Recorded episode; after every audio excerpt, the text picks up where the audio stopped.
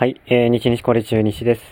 ちょっとこれまでの中日の、えー、戦いぶりについて、えー、振り返りたいと思います。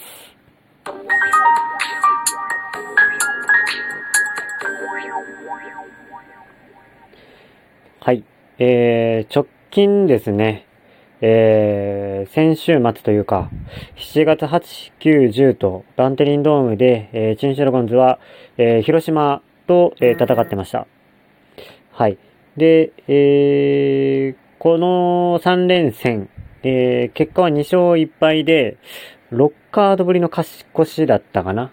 を、えー、久しぶりにね、あのー、勝ち越しを決めたという、えー、カードでした。で、まあね、えっと、今もう本当に絶不調です。で、まあ、あの、ここでね、あの、2勝1敗で久しぶりに貯金カードの貯金はできたわけですけれども、まあ、正直言って、えっ、ー、と、まだ絶不調です。中日ドラゴンズは。えー、ちょっと兆しはほとんど見えませんね。はい。というところです。まあ、あの、この3連戦、1戦目から行くと、えー、7月8日の金曜日は、えー、9対2で、えー、勝ちましたと。えー、松葉が勝ち投手、負け投手は大瀬良。えー、松葉4勝目。で、9点をね、久しぶりに取りましたと。で、珍しく打線が繋がって、まあこれもね、ただ、あの、よくよく見ると、まあ高橋周平の2点タイムリーとかあったんですけど、ちょっと一塁戦をね、ちょっとマクブルームがなんかあんまり追っていかなかったなっていう感じが見えたり、ちょっとそういった相手の脆さとかね、そういったところに助けられた部分が多分にあったような気がしています。はい。で、まあ、とはいえね、あの、松葉は、や、さすがのピッチングですね。えっ、ー、と、この試合は6回を投げ切ったのかなえー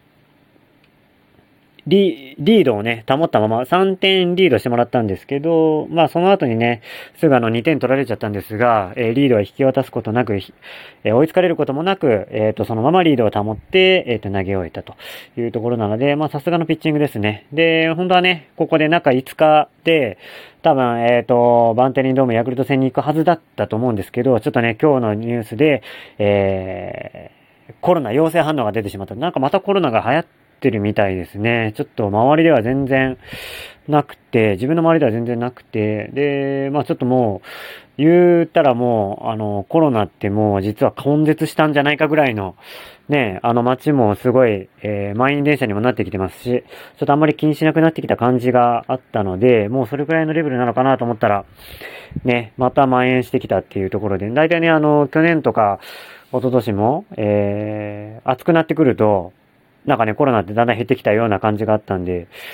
うん、ちょっとまあびっくりですけど、まあ中日にも、えー、コロナ陽性者が出てしまったところ、というところ。でね、痛いのが松葉ってところですよね。あのー、結構計算できる、一番計算できるでピッチャーじゃないですかね、今。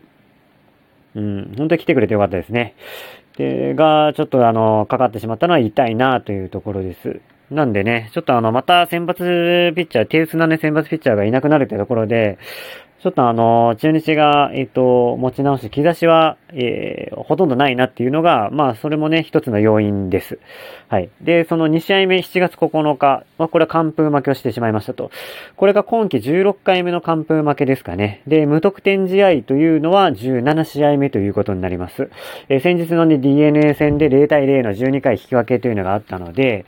まあ、無得点試合というのがもう、今年は急激に増えてますね。去年は1年間通して14試合だったのが、もう、えっ、と、今81試合終わったところですが、17試合無得点試合があるというところで、打線は去年より、えっ、と、悪くなっていますね。あの、それぞれの、えー、バッターが、えー、去年の成績を上回れていない。大島はやや上回りの、安倍は、えー、か、もう格段にえっ、と、去年の成績を上回ってるんですが、その2名ですね。まあ、岡林は初年度というところで、まあ、いい成績を残してるんですけど、まあね、あの、若干、そのランナーが出た時っていうのは、なかなか進塁だとかを、なかなか意識した打席にはなってないかなっていうところがちょっともったいないところであるんですけど、まあ、あの、まあ、は、初めて1年間、年間通して出るっていう、あの、試しのね、あの、お試しの年度なんで、岡林に至っては。あのー、まあ今年はちょっと学んでいってもらえればなというところで、まあ出ることがね、毎日出続けることが仕事ですから、うん。まあ岡林には言ってはしょうがない。だからね、不甲斐ないのが、まあ京田であったり、高橋周平であったり、まあ木下であったり、ここら辺がね、ちょっとまあ、まあ、ビシエドもね、あの、ちょっと、不甲斐ないなというところではあります。はい。で、まあ、その、ほとんどね、レギュラー陣が、あの、去年を大きく、去年悪かった去年をね、大きく下回ってるっていうところで、まあ、ちょっと無得点試合が増えてるんじゃないかなというところです。なので、まあ、0対7で、まあ、負けましたけど、もう何もですね、本当に強打に至っては、チャンスで3球三振しましたけど、まあ、本当にあの、相手の森下も、えっ、ー、と、2ナッシングになってから、えー、ボール球でに一球見ようなんて意図は全くないような感じでした。うん、一球ボール挟むのがもったいないみたいな感じでね、あの、見下ろされたような投球をされているので、ちょっと厳しいかなというところです。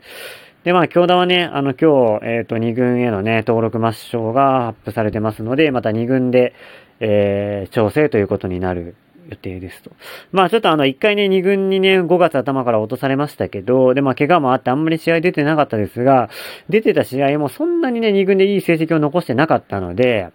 まあちょっと二軍でね、もうちょっと鍛えないとね、いけないかなというところです。まあただね、あの、この前、その石岡が、で3割6分1軍で打ってたのに、9本もね、ヒット打ってたのに、2軍にね、変なタイミングで落とされて、なんか、あの、そしたらね、いきなりあの、トレードが発表されたので、まあちょっとね、京田もその前兆じゃないかっていうね、ちょっとあの、噂はあったりするんですけどね。ちょっとまあどうなることか、というのは、えー、ちょっと今後ね、ウォッチしなきゃいけないかなっていうところですね。京田と岡田、鈴木博士あたりセットで、なんか内野のね、ビッグネームをね、取ってきたり、中継ぎのね、ビッグネーム取ってきたりっていうのが、あるんじゃないかなって思ったりはするんですが、ちょっとね、それくらい団体のことをやらないと、中日はちょっとあの、ムードを変えられないというか、うん、今ちょっとだいぶ、ずっとね、使ってて、使ってもらってるのに、なかなか打破できないっていうのがね、続いてるんで、もうちょっと限界でしょうっていう首脳陣の見立てがあるような気がしています。はい。で、3戦目ですが、7月10日2対1で、これは勝ちましたと。えー、柳が6勝目。で、相手は野村祐希が、ね、負け投手というところで、この3連戦はね、えー、両軍とも、えー、全部勝ち負けが、えー、選抜ピッチャーについたという、まあね、そういった試合でしたと。で、このね、2対1で勝ったのも、まあちょっとあの、マクブルームのね、悪送球で、えっ、ー、と、強打の時にね、あの、二塁から、え、高橋平が帰ってこれたという、ちょっとね、あの棚からぼた持ち的な要素があったので、ちょっとそういうね、要素をがないと、今の中日は点が入らないし、勝ち越せないかなというところなので、まだまだ全然、えっ、ー、と、勝てる兆しはないかな。うん。っていう感じです。連勝とかはね、なかなか難しいですね。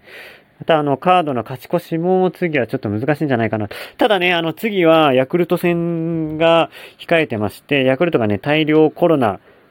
で、えっ、と、選手がね、ほとんどいないってことなんで、これはもう3連勝絶対しなきゃいけないんじゃないかなっていうところです。ただね、えっ、ー、と、中日のピッチャーも、まあ、松葉を行きたかったんだろうと思うんですが、えー、12日、えー、もう日付変わって今日ですね、は、えー、小が、えー、笠原が投げると。で、13日は、えー、バンテリンで、えー、小笠原が投げると。なんかもう漢字がほとんど一緒ですけどね。うん。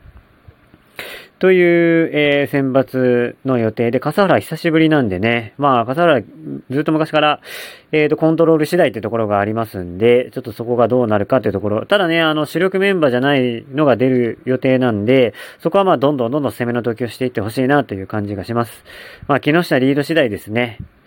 木下が、うーん、んとね、ちょっとリードをもうちょっと学んでほしいかなっていうところはありますが、はい。なので3連勝はちょっと、このカードは必須なんじゃないかなというふうに思っています。なので、えー、まあちょっと格下相手になるんじゃないかなというところなんで、えー、ちょっとね、あのー、どういったゲームができるかっていうのは注目のカードになるんじゃないかなと思います。はい。で、ここまで81試合、34勝46敗、借金が12、引き分けが1、えー、5位の阪神とは3.5ゲーム差。えー、得点は233点で、えー、ダントツのドベと。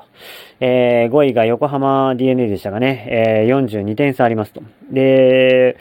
去年はね、ここが違ったなってところが、今、あの、失点が314なんですね。失点は去年少なかったんですよね。えっ、ー、と、投手陣が良かったんで。で、えー、投手陣も今崩壊してると。えー、打てない、守れないというのと、あと、まあ、盗塁もね、少ないんですよね。うん、ホームランは40。えー、なので、打ってない、守れない、走れないというところで、